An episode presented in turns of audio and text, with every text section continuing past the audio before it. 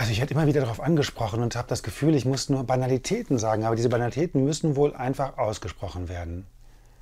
Oval Media ist ein anderes Unternehmen als die Stiftung Corona-Ausschuss und mit deren internen Finanzstreitereien hat das Unternehmen und auch ich persönlich nichts zu tun. Nichts.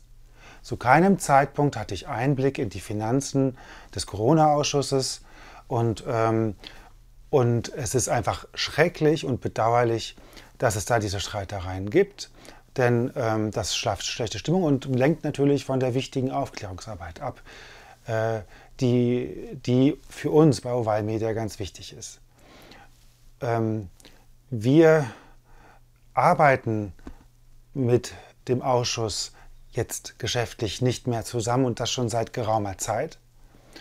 Und ich bin auch nicht mehr in einem privaten äh, Verhältnis mit Rainer Füllmich und auch nicht mit Viviane Fischer. Ähm, die Wege haben sich getrennt vor vielen, vielen Monaten und ähm, trotzdem sind die Aufgaben nicht kleiner geworden.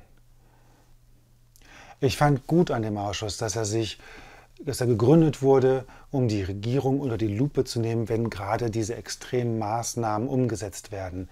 Man muss die, man muss da wühlen und man muss politisch unabhängig schauen, was sinnvoll ist und was gar keinen Sinn macht. Und man muss Aussagen falsifizieren und verifizieren. Das war der Ansatz und deswegen habe ich die Arbeit des Ausschusses auch gerne unterstützt. Heute ähm, arbeiten die Gründer weiter. Das äh, sollen sie tun. Ähm, das läuft. Sie haben ihre Öffentlichkeit. Oval Media arbeitet auch weiter an der Aufklärungsarbeit.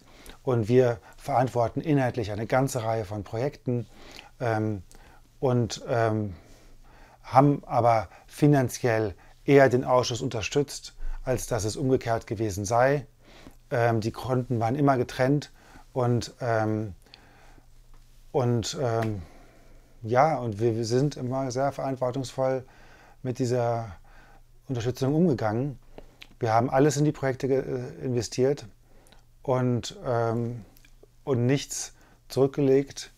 Und wir haben nicht mal die Infrastruktur, nicht mal die Technik, etwa mit äh, diesen freiwilligen Zuwendungen finanziert, ähm, sondern nur die Arbeitszeit äh, für die Projekte zur Aufklärung in der Corona-Krise und jetzt natürlich danach.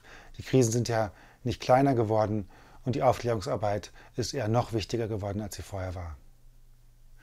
Der Krieg im Osten Europas, die, äh, der wirtschaftliche Zusammenbruch, die Rezession in Deutschland, die Inflation, die Abwanderung von Unternehmen äh, in die USA, nach China und in viele andere Länder, das sind Probleme, die unseren Alltag direkt betreffen und jeden in Europa, in Deutschland, in Österreich und in der Schweiz äh, wirklich beschäftigen müssten.